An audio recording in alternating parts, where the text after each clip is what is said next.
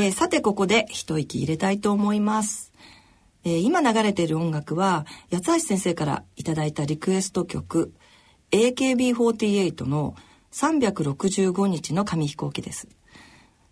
なお、オンデマンドやポッドキャストの音声配信でお聞きの方は、著作権の関係で音楽をお聴きいただけませんので、あらかじめご了承ください。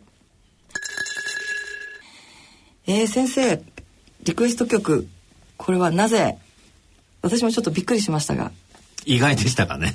まあ AKB ということでちょっと意外でしたけれども朝ドラの曲ですね。すね。朝ドラは、はい、あのちょっとなかなか全部見れてないんですが、はい、ちょっと断片的に土曜日とかまとめて見てたっていうのが一つ。はい、それとねこれ、い、つかけてるかっていうと実はあのほとんど車乗らないんですけど月1回、あの長崎に車で、仕事で出かける時に、車の中でよく聞く聞いてるんですよ。でね、この曲が一番好きなのはやっぱ歌詞ですね。歌詞。うん、これは秋元康さんの作品ですけど。これいい、すごくいい歌詞どの部分ですか？すごくお気に入りの歌詞。やっぱね、あの、毎日、いいことばっかりではないので、歌詞の中に、例えば思い通りにならない日は、明日頑張ろうというこのフレーズとね、はい、あともう一つ紙飛行機で、うん、その距離を競うより、うん、どう飛んだかどこを飛んだのか、うん、そこが一番大切なんだすごくねなんかちょっと癒されるというか。そうですね、うん、励まされますよ。そうですね。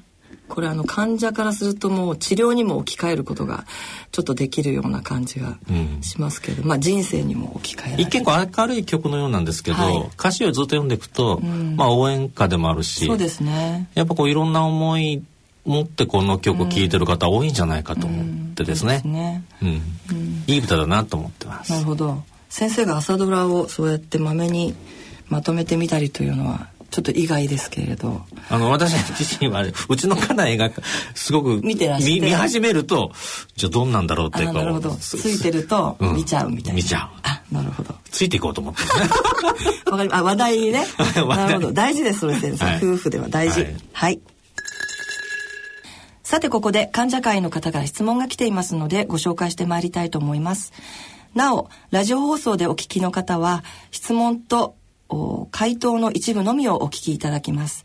オンデマンド配信、ポッドキャスト配信でお聞きの方はすべてお聞きいただけます。あらかじめご了承ください。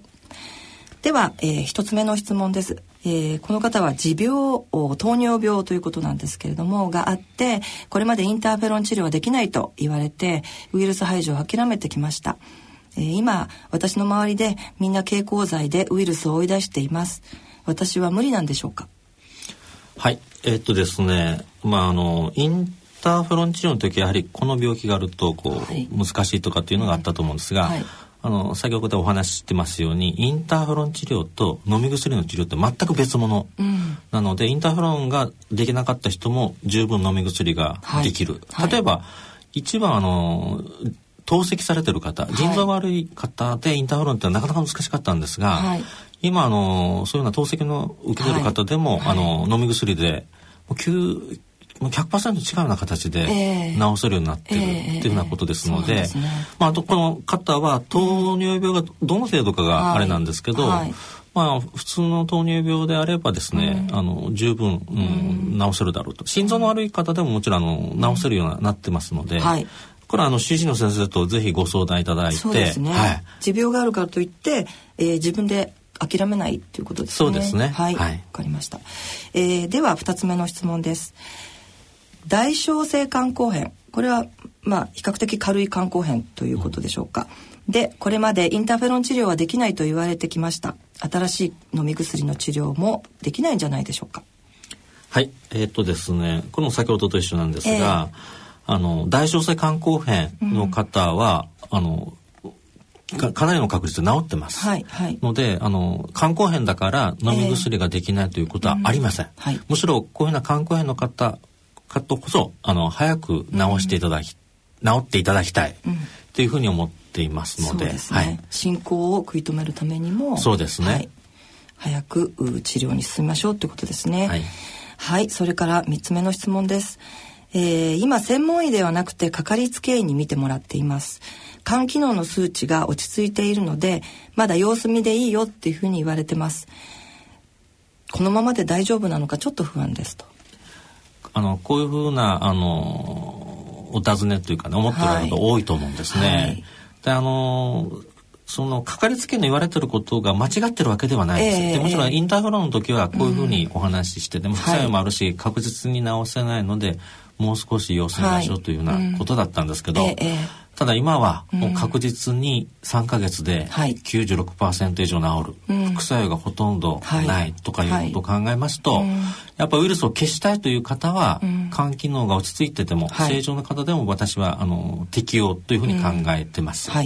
それとですねあの、もう WHO が、あの世界保健機構ですけど、はい、2030年までに地球上のウイルス持ってる方をなくすというスローガンをもう立てられてるんですよね。ねはい、立ててます。だからそれは肝機能が正常とか異常と関係ない。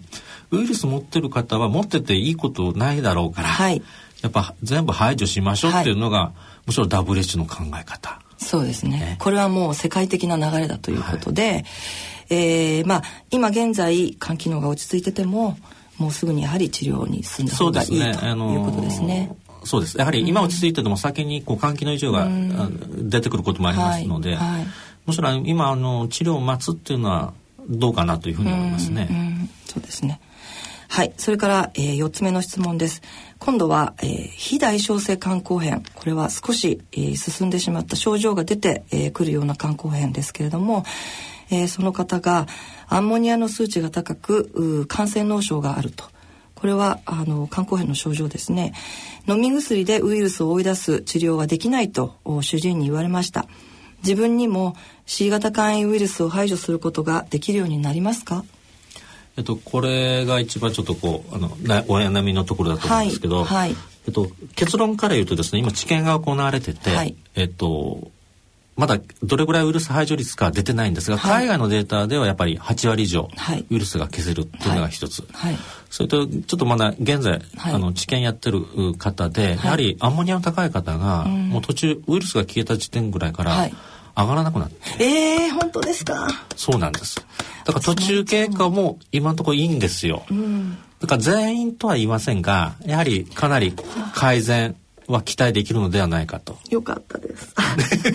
すいません。あの、あの、本当に切実で私のところにね、うん、私自身に、あの、定期的に電話かけてくる患者がいて、あの、やっぱりこういう状態でですね、もうずっと、あの、患者会で一緒に、あの、活動してきている仲間なんですけれども、あの、いや、もう、それを聞いたら本当に飛び上がって喜ぶと思いますね。あとね、うん、えっとずっと微熱が出てた人が、うん、やっぱウイルスが消えたぐらいから熱が出なくなったんですよね。あ、そうですか。はい。それ多分あの非代償性肝硬変で免疫能が落ちて肝臓は免疫を司ってるということで、はいはい、やはり肝臓のその状態が良くなるっていうことで熱が出なくなった。えー、あ、そうですか。今ちょっとあの現在進行形ですけど、そういうふうな私の患者さんではちょっとそういうふうな結果が得られて、うん、あの今現在飲み薬経口剤飲めない、えー、方たちもいずれちょっといつになるか分かりませんけれどもいずれこう飲めるようになるウイルスを排除する薬が出るという期待を持って、えー、今を乗り切るように頑張ってほしいなというふうに思います。はい、早くそういうふうなお薬を届けてあげたいですね。すねはい。では5番目の質問です。大小性肝硬変で肝がんができてしまいました。2センチが1個ということですが飲み薬の治療はできますか？はいえっ、とこの方で治療する場合先にがんの治療をするというのがあポイントになります。はいでこの2センチのがんを、まあ、ラジオ波でもう潰せると思いますし、えー、手術してもいいんですが、はい、とにかくこのがんをきっちり治すと。えー、で今肝臓の中に分かるようながんがないというふうなことであれば、はい、飲み薬は保険でも使えますので、うんはい、女性性でも使えますので、はい、えー、治療していただきたいというふうに思います。ただですね、えっ、ー、と、やっぱり一度がんのできた方っていう方は、えー、やっぱ新たに、まあ、がんのリスクがちょっと他の方よりは高いので、はい、えー、治療をしてウイルスはかなりの確率で治るあの消えると思うんですが、はい、やっぱまめにあの検査はしとかないといけないかな、えー、おそらく主治医の先生はそのことをお分かりだと思いますので、うん、えーと、治療の考え方をするとがんをまず先に治す、はい、でその後に飲み薬でウイルスを排除する。というふうなあ段階あのステップでいいと思います。なるほど。そうするとまあ、えー、まずがんの治療ということですね。その後飲み薬の治療ができますよということですね。そうですね。はい。わかりました。それでは6番目の質問ですウイルスがいる時にずっと鉄制限食を行っていたと、うん、でウイルスがいなくなってもこれは必要なんですか？っていうことですね。これはちょっといくつかパターンがあってですね C 型肝炎の方はちょっとこうフェリチンというふうな、はい、あの過剰に、はい、えー、肝臓に鉄がついてるというふうなことで、えー、実を言うとそういう方でも、はい、あのウイルスが消えると、うん、フェリチン下がる方が多いです。あそうですか。はい。正常になる方もおられます、うんうん、ただですねウイルスが消えてもフェリチンが下がらない方もおられます、うん、ああいろいろなんですね。いろいろなんですよね。そうですか。それで私自身はどうしてるかというと、はい、フェリチンの高い人は実は、あの、えー、飲み薬の治療をする前に、はい、遮血してますあ血を抜く治療です、ね、そうです。だからちょっと、あのすぐ治療するんじゃなくて、えー、月1回ですけど、はい、まああのある程度その患者さんのことも知りたいということで、えー、半年近く月1回遮血して、はい、一旦下げてしまうと、うん、あとあまり食事制限することなく、うん、あのやれる維持できるので、はい、そういうふうな工夫をしてます。なるほどなるほど。はいこれちょっとお医者さんの方にそうですね言いたいところですけどね。あの主治医の先生にまあ聞いてみてその今の自分の状態をきちっと検査で確認するっていうことが大事ですね。だからあのずっと鉄制限食を続ける必要がない方の方が多くなると思います。そうですね。はい、皆さん好きなもの食べたいですよね。そうですよ。ほとんどの食べ物に鉄分入ってますので。貝も食べたいし豆も食べたいし。そうですマグロのお寿司はいっぱい食べたいし焼肉も食べたいですからね、うん、まあだからウイルス消して何したいかというと好きなものを食べたいというのを叶えたいということですね。そうですね。はい。はいわかりました。では、えー、7番目の質問です。飲み薬でウイルスを排除しました。えー、これは血液検査の数値ですが血小板の数値がなかなか上がってきませんとえー、大丈夫なんでしょうか？えっ、とですね血小板の数字はすぐには上がってきません、うん、ただね年単位で上がってきます。年単位？はい。12年じゃちょっと上がってこないんですよね。私実はウイルス聞いて20年見てる方おられるんですけど、えー、やっぱりあの徐々に上がってきます。あそれは飲み薬だとかなんだとかってことではなくて、えー、インターフェロン治療でも、えー、ウイルスを排除した後に年単位で。そうです。というのはねあのウイルスを消すと全てのデータがほとんど清書になるんですよね、はい、特にあのアルビンっていうのは短期間で上がります。上がるでしょ。う、はい、だけど一番正常化しないというか時間がかかるのは血小板ですね、えー、これある意味では肝臓の硬さを反映してるというふうに言われてますので、えーはい。はい、やっぱ肝臓が柔らかくなるのにはちょっと時間がかかってるというふうにまあイメージしてるということです。ただあのやっぱり何年ちょっと待っていただくあまり慌てずにですねあの年単位で物事を考えていけば実際私の換算で4万5万の方が、はい、今78万まで上がってきてます、あ本当ですか。はいそうですか。じゃあちょっともう少し長い長い目でですね見て。でね血小板は実は2枚以上あると、機能としては十分働く血を止める働きはあの血小板ってやっぱりもう以前からずっとそうですけど C 型肝炎の患者はものすごく気にしますよね。しますよね。数値。まあ肝臓の硬さを反映するというふうに言われてますので。はい。はい、だからいやまあ4万しかないんですとか6万しかないんですかとかっていうふうに皆さんおっしゃいますのでねあのまあウイルスを排除した後にまあ長い目で見て年単位で、えー、徐々に徐々に上がってくるということなので、えー、安心してほしいと思います。はい、はい、安田先生どうもありがとうございました。アッピーは最先端の科学技術と先進的な取り組みにより患者さんの笑顔に貢献し続けるバイオ医薬品企業となるというビジョンのもと肝疾患リウマチ感染パーキンソン病そしてがんの治療薬の開発に注力しています。アッピーは今後も治療困難な疾患領域における医薬品の開発に重点的に取り組み患者さんの生活の質の向上に貢献していきます。野村ちょっと気になるお金の話。今回は老後の生活費です。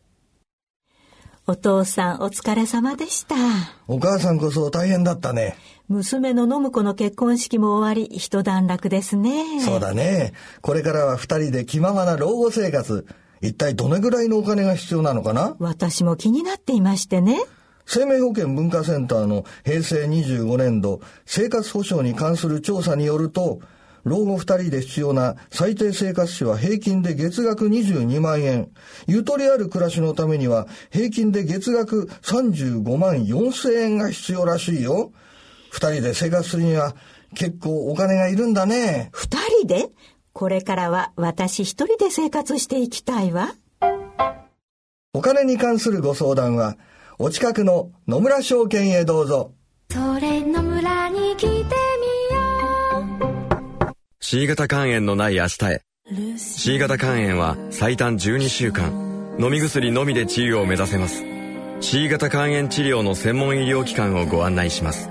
フリーダイヤル0120-01-1134または「治そう C 型肝炎」で検索。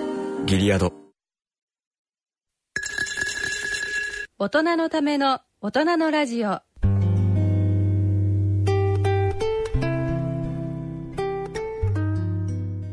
えー先生今回の大人のラジオ2回目のご出演でしたけれどもいかがだったでしょうか？今回はですね私が一方的に喋るだけじゃなくてですね 米山さんからマラソンの話と、はい。まあ、マラソンに似たようなこのはいインターフェロンインターフェロンのの体験談が聞けたのがすごく私もちょっと初めて聞いた話だったりとかですね。そうですね。ああの実際体験された方のはい。話は、はい。やっぱお重いというかですね、はい。思いました。はいで我々ねやっぱそういうただもう本当あの劇的に良くなったとはいいうのを今日一番伝えたかったことはそれですね。それが伝わってればいいなと思ってま新す。しい治療が出たということではい。はい、えー、それでは最後に番組をお聞きの皆さんに向けて何か先生からメッセージありますでしょうか？えっとですね、実は東京来る前に一人の患者さん、またあの私は入院主治医はしてないんですが、はい。まあ、会心とかであの肝臓病棟に入院してる患者さんが皆さんお元気からこう週1え回え会心するんですよね。はい。はい。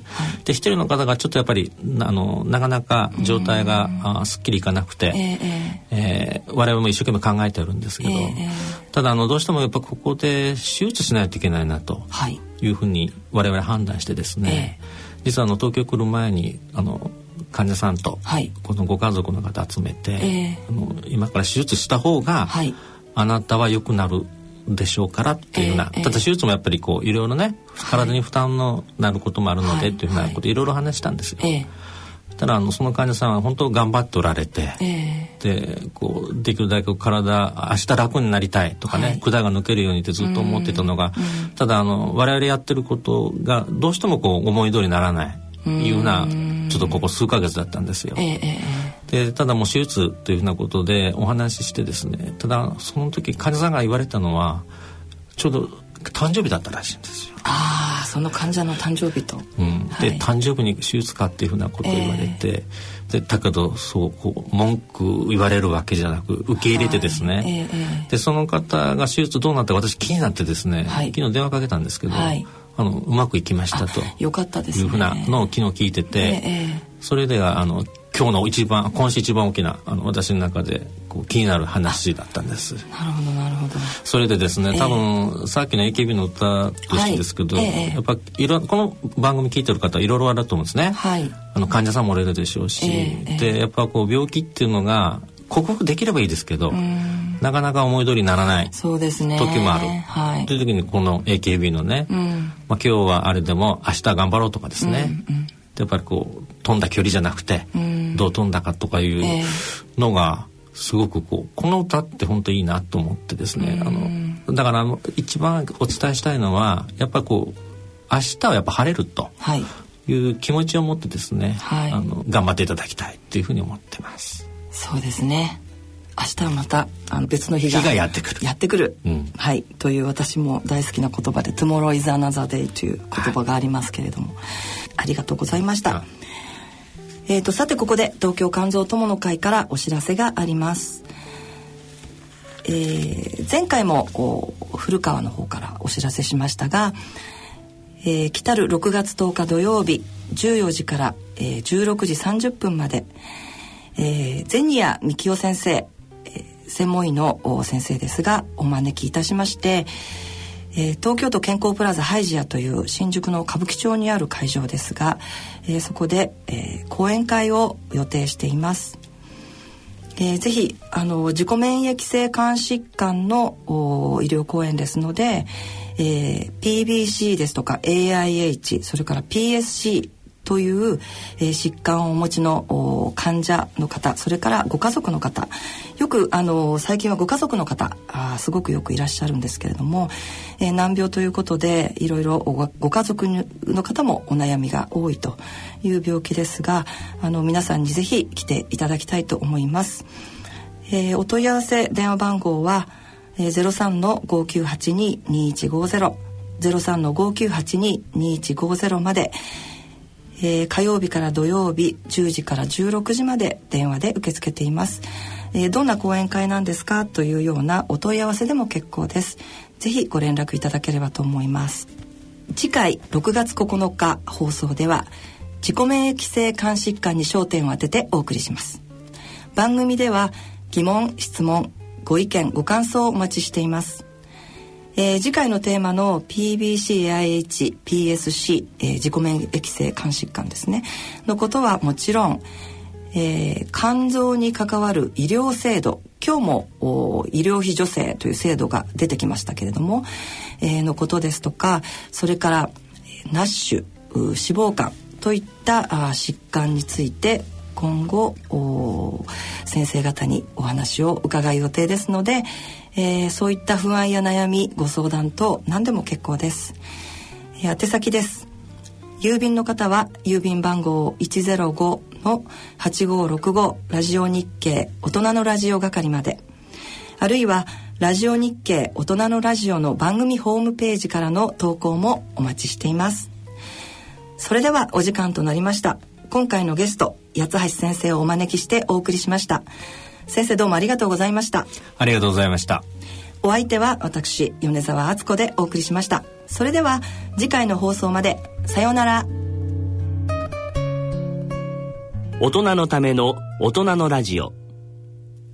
この番組は野村証券ギリアドサイエンシズ株式会社アッビー合同会社他各社の提供でお送りしました。